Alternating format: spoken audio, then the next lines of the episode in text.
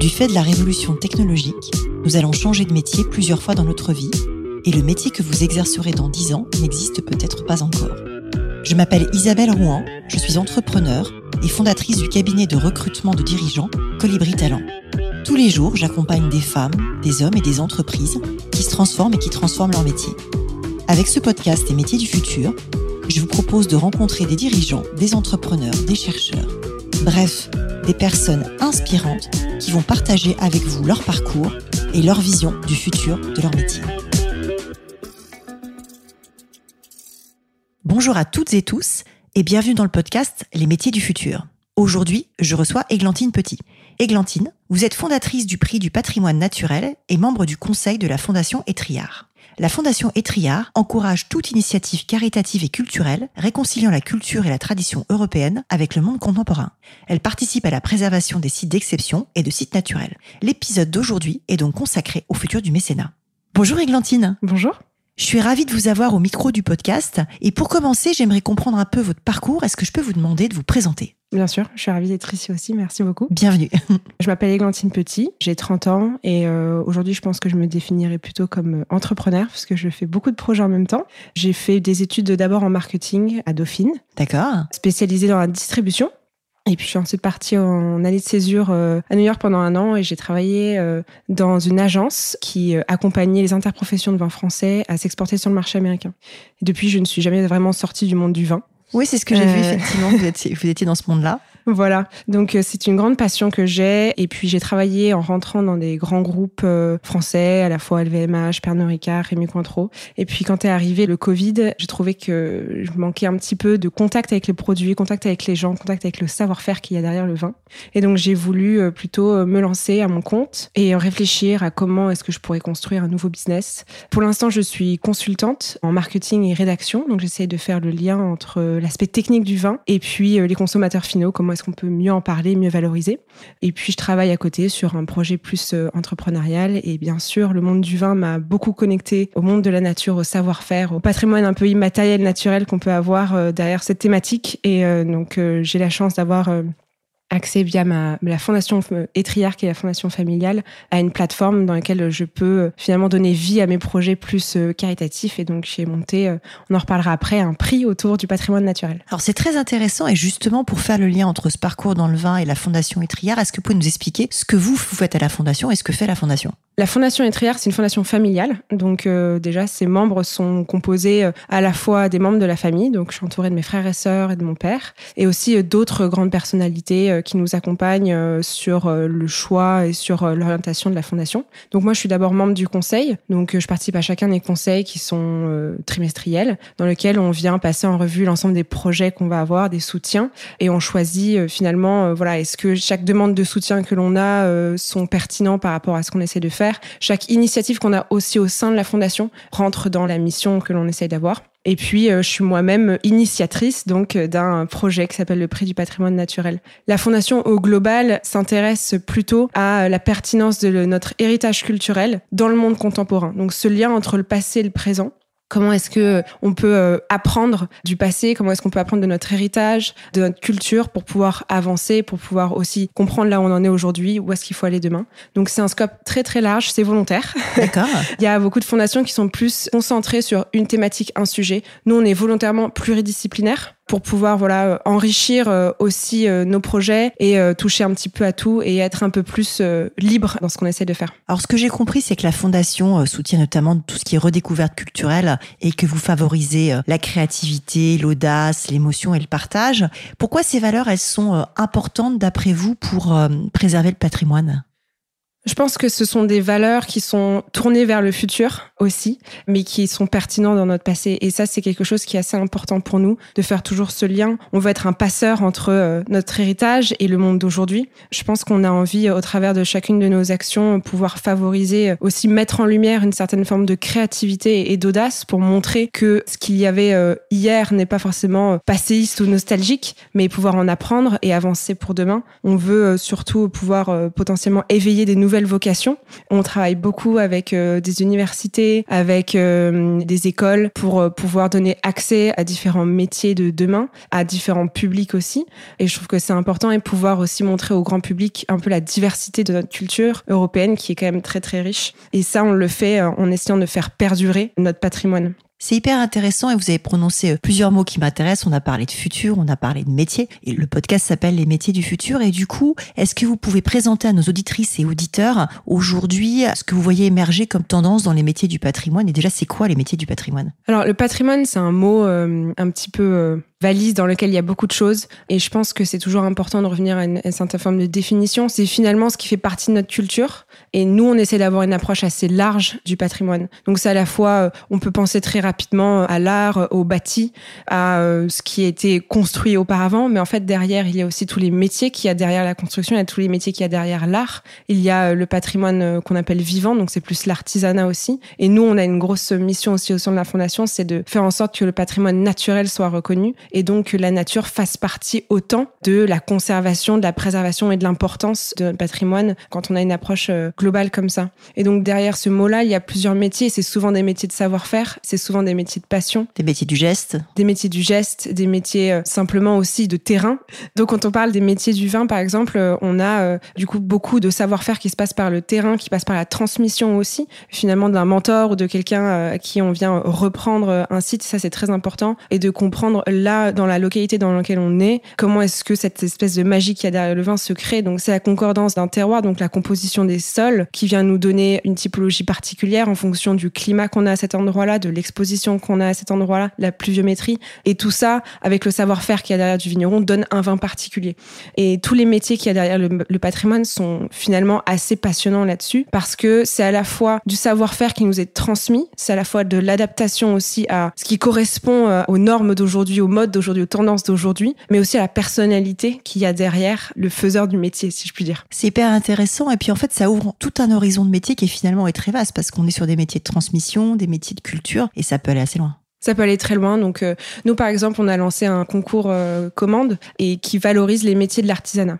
D'accord. Et donc souvent quand on parle d'artisanat, on va penser plutôt à de la restauration, à euh, comment est-ce qu'on fait pour conserver de la conservation. Mais en fait, ce sont des métiers aussi très très créatifs et ça, c'est quelque chose qui est important à mettre en avant aussi. Moi, je pense à la haute couture en fait. Quand on parle d'artisanat, moi je suis au plus massier de chez Chanel et euh, moi, moi c'est ça que ça m'évoque en fait. Donc, on a tous un imaginaire. Euh. Exactement, mais il y a aussi beaucoup de métiers derrière comme la marqueterie, il y a des métiers de la mosaïque, la céramique qui est de plus en plus à la mode aujourd'hui par exemple et ça c'est des métiers finalement où on vient proposer des produits peut-être un petit peu plus de tous les jours, euh, donc dans l'utilitaire, mais il y aura derrière aussi des produits qui peuvent être plus artistiques, un peu plus de la décoration. Et ça, c'est important à valoriser. Et donc, euh, au travers du concours commande, ce qu'on a essayé de faire, c'est donc un concours qui euh, s'adresse à la fois aux artisans, aux designers et aux artistes qui peuvent monter des groupes ensemble et on vient mettre à disposition une des pièces de la collection de la Fondation Étrière, parce qu'on a une collection d'objets, d'art et, et d'artefacts. Et on l'ouvre à la réinterprétation. D'accord pour que les artisans puissent reproduire cette pièce-là, mais de manière vraiment créative.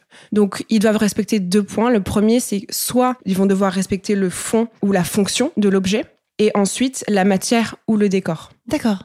Et cette année, donc c'est un concours biannuel, cette année on donne à réinterprétation une bergère, donc c'est un siège du XVIIIe siècle qui est en acajou et c'est ouvert jusqu'au 5 janvier pour les candidatures. Et ils pourront proposer, sous forme de dossier d'abord, leur propre réinterprétation de ce siège. Et comme c'est un concours commande, on s'est inspiré aussi du fonctionnement plus historique de comment on s'adressait aux artisans auparavant. On venait commander, donc c'était plus de la personnalisation. c'était les mécènes qui commandaient effectivement un tableau, une sculpture, quelque chose, en général à leur effigie. Euh. Exactement. Donc on fait d'abord un concours. Donc la partie concours, c'est qui donnera la meilleure réinterprétation. Et ensuite, on commande auprès de l'artisan ou du groupe d'artisans, d'artistes cette interprétation-là pour que l'objet devienne dans la vraie vie. Voilà. Et ensuite, on l'exposera dans les grands salons euh, d'artisanat tels que Homo Faber, par exemple. Super intéressant. Et vous avez d'autres initiatives en cours, d'autres prix, puisque j'ai vu qu'il y avait aussi un prix du patrimoine naturel, c'est ça? Oui, c'est ça. Donc ça, c'est notre initiative. Pour le coup, c'est plus euh, mon initiative, donc que j'ai lancée plutôt en 2020. Où ici, c'est venir euh, plutôt avoir une approche un peu plus active et positive de l'environnement et pouvoir proposer un prix qui vient soutenir les réhabilitations d'espaces naturel en France et en Suisse. On vient soutenir à la fois financièrement, mais aussi en visibilité, donner un espace de communication à des initiatives positives qui euh, permettent de conserver des espaces naturels soit qui n'étaient plus euh, utiles et donc pouvoir leur redonner une forme de sens, soit qui étaient plutôt en déperdition et on leur donne un nouvel élan, un nouveau souffle. Ouais, j'ai vu qu'il y avait un écolieu, je crois, qui a été primé, c'est ça? Exactement. Donc, euh, ce qu'on essaie de faire, c'est à la fois avoir un projet qui est vraiment écologique dans sa manière dont il a été pensé, mais aussi qui a une fort, un fort programme pédagogique d'éducation pour pouvoir sensibiliser le grand public. On en revient toujours à la transmission. Voilà, à cette question-là. Et l'écolieu est un très très bel exemple. Et c'est. Il est où d'ailleurs cet écolieu? Il est dans le Var. D'accord. Voilà, dans le sud de la France. Et c'est un lauréat qui a vraiment séduit euh, l'ensemble du jury parce qu'il y avait cette double casquette qu'on essaie de vraiment mettre en avant. Le côté, oui, on vient avoir un projet positif écologique, mais il permet d'avoir aussi une vraie aura et une vraie influence autour de nous. Et ça permettait euh, à la fois, donc eux, ils ont un site sur lequel ils viennent redonner vie à plus de 4 hectares de terre et replanter des arbres fruitiers, un potager, un verger. Ceux qui s'en occupent sont des adhérents, qui sont des locaux, qui viennent s'occuper de l'ensemble du jardin, l'ensemble du lieu. Et puis tout ce qui est cultivé finalement est à la fois redonné aux adhérents, mais aussi à des associations qui luttent contre la précarité alimentaire. C'est hyper intéressant, effectivement, c'est hyper vertueux. Enfin, il y a un côté circulaire qui fait complètement sens. Alors pour en revenir au futur des métiers du mécénat, moi l'impression que j'ai eue en préparant l'émission, c'est qu'il y avait quand même un vrai casse-tête financier dans cette histoire en France. Il y a quasiment 46 000 immeubles et 260 euh, 000 objets protégés euh, aujourd'hui euh, d'après le ministère de la Culture. Alors on a parlé beaucoup du médiatique Loto Patrimoine de Stéphane Bern. Il y a des initiatives privées comme votre fondation, mais ce qui semble, c'est que l'équation économique, elle soit pas simple. Comment est-ce que ça marche en termes de financement, de mécénat Qu'est-ce que vous voyez aujourd'hui comme grande dynamique en fait sur la préservation du patrimoine Je pense que ce qui est important, c'est d'abord euh, de sortir un petit peu d'une logique plus business où on est tous en compétition et d'entrer dans une logique de mécénat où on est tous complémentaires. D'accord. Donc ça, c'est vraiment important de se de venir réaliser ça dans la préservation du patrimoine aussi. Il y existe beaucoup de financements différents, tant mieux, et continuons à l'enrichir avec plusieurs initiatives.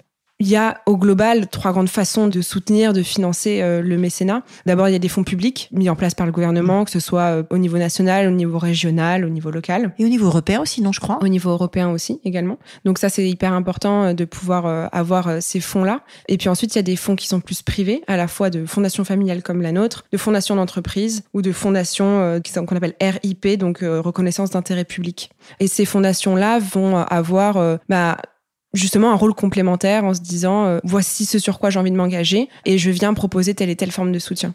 Et ensuite, il y a euh, le crowdfunding qui s'est vachement développé, donc plus euh, le, financement, l'appel aux dons. Mais ce qui est important aussi, je pense, d'avoir dans le soutien à la préservation du patrimoine, oui, il y a un aspect financier, mais il y a un aspect aussi de faire savoir. Oui, il y a un aspect très transmission culturelle, visibilité, mais que le crowdfunding donne aussi. Hein. Enfin, pour le coup, moi, je me suis servi un petit peu du crowdfunding pour tout à fait autre chose, pour financer une association. Et je pensais faire ça effectivement plutôt en mode thermomètre pour mhm. savoir si mon projet tenait la route. Et en fait, ça a été un outil de recrutement de dingue parce que les gens sont venus me voir en me disant je vais être dans le projet. Donc c'est un outil de com. Et c'est vrai qu'on l'a pas toujours en tête, effectivement, cette dimension du faire savoir, qui est mhm. extrêmement importante.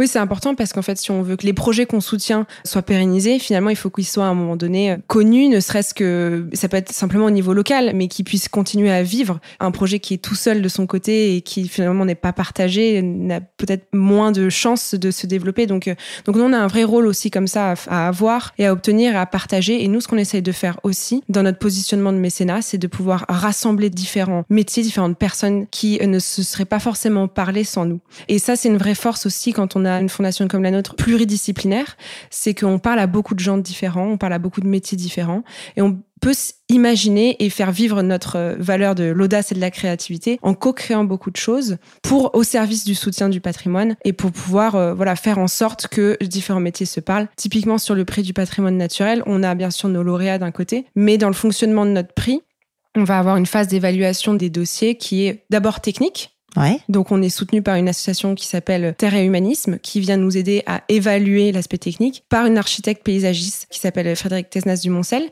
Et nous, pour s'assurer que les projets sont d'abord viables et euh, la fondation que finalement le projet rentre dans la mission du prix. Ensuite, on a une seconde phase d'évaluation composée d'un jury euh, annuel dans lequel on a différentes personnalités du patrimoine, de l'écologie, du côté un petit peu plus business, du côté plus historique, pour pouvoir apporter aussi différents profils, différents points de différentes analyses. Et ça, c'est assez fort aussi de pouvoir euh, voilà, apporter euh, des points de vue différents. Et c'est important. On sent que c'est très multidisciplinaire, effectivement, et que ça se croise. Et derrière, quand vous dites on fait se rencontrer des gens qui se seraient pas rencontrés autrement, est-ce que les artistes, les lauréats se rencontrent entre eux? Comment ça fonctionne en fait? Est-ce que c'est mêlé?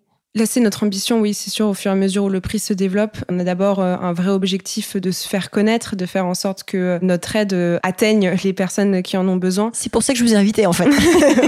Merci beaucoup, justement, on est très contents. Et donc, euh, l'objectif ensuite, oui, c'est on est en train de réfléchir à ça. Comment est-ce qu'on peut engager nos lauréats au fur et à mesure pour qu'ils puissent peut-être en accompagner d'autres, pour qu'ils puissent donner leur avis aussi sur le lauréat suivant.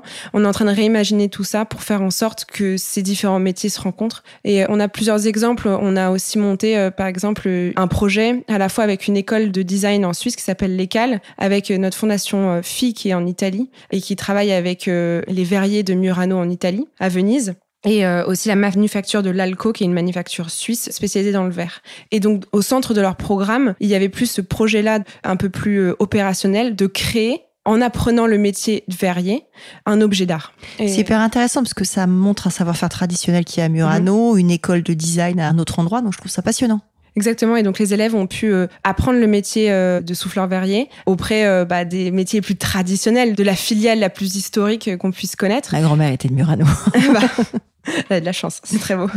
Et c'était assez enrichissant. Et puis les cinq meilleures euh, finalement euh, pièces qui ont été créées ont été exposées durant la Glass Week à Venise à la Fondation dell'Albero d'Oro, qui est notre fondation fille en Italie. Hyper intéressant parce que du coup effectivement ça mêle toute la dimension création, la dimension enseignement et la dimension exposition et communication près des publics à la fin. Voilà, et tout ça, on l'a co-imaginé avec l'ECAL, avec l'ALCO, avec la Fondation de la d'Oro, et on a plusieurs exemples comme ça. Super, et ça fait quoi un épisode qu'on a fait nous avec l'école Strat sur le design, effectivement, et les métiers du design qui ont vraiment leur importance. Alors moi, j'aime bien euh, terminer par des questions un peu perso, mais avant, je voudrais vous demander quel conseil vous vous donneriez à un jeune ou à une jeune qui arrive sur le marché du travail?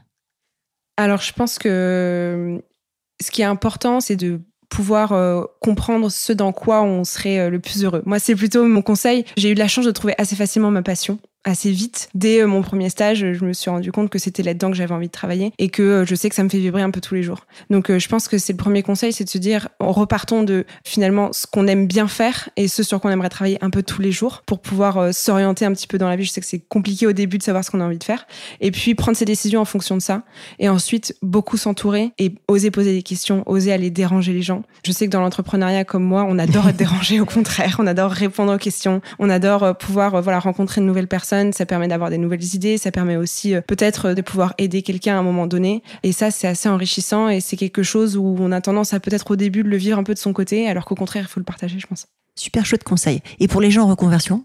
Pour le gens en reconversion, c'est aussi un point qui est hyper intéressant parce que je pense que par rapport à un jeune, on part avec déjà un bagage et comment est-ce qu'on fait pour l'utiliser ce bagage-là?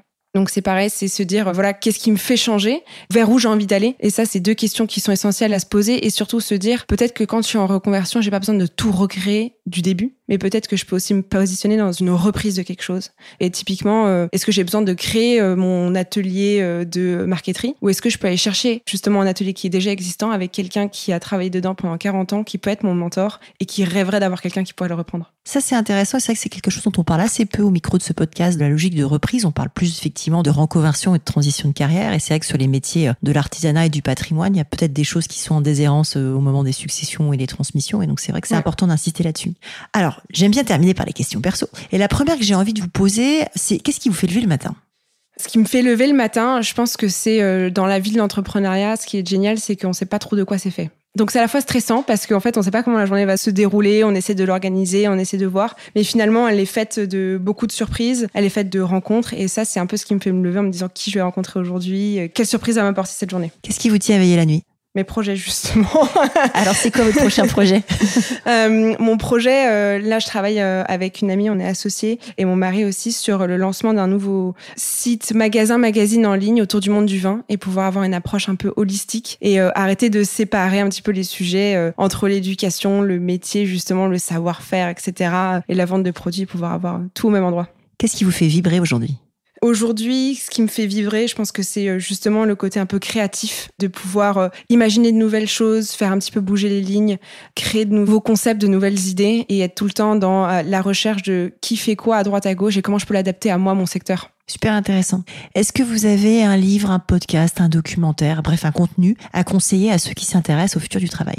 Oui, moi j'écoute beaucoup de podcasts, donc euh, j'aime beaucoup ça et je vais toujours chercher justement euh, différentes inspirations de différentes thématiques euh, auxquelles on pourrait pas penser et se dire ah justement je connais pas ça, mais peut-être que je peux l'adapter à, à, ce que je suis en train de faire. Un de mes podcasts préférés s'appelle Charade, qui vient raconter l'histoire de Paris au travers de l'histoire de ses monuments. Ah super intéressant. Même ceux qui n'existent plus. D'accord. Et donc, euh, on a à la fois ce passé, on parle beaucoup de métiers à l'intérieur, de métiers qui n'existent peut-être plus, ou euh, qui ont beaucoup évolué, ou euh, même les premiers marketeurs, les premiers communicants, comment est-ce qu'ils faisaient à l'époque. Et ça, je trouve que c'est super intéressant. J'ai aussi d'autres podcasts que j'aime beaucoup, typiquement celui de Fabrice Drouel sur Affaires sensibles. On reparle aussi de l'histoire, on reparle d'où on vient pour pouvoir aussi comprendre un petit peu finalement comment est-ce qu'on en est arrivé là sur certaines situations. Et ça, je trouve ça super intéressant. Et enfin, le On va déguster de France Inter où on vient parler de beaucoup de métiers différents dans la gastronomie. Et ça, je trouve ça assez passionnant. Ça, c'est passionnant et j'aimerais bien faire un spécial gastro. Ça fait partie des projets 2024. Bah, si vous voulez parler de vin, je pourrais revenir. Ça marche.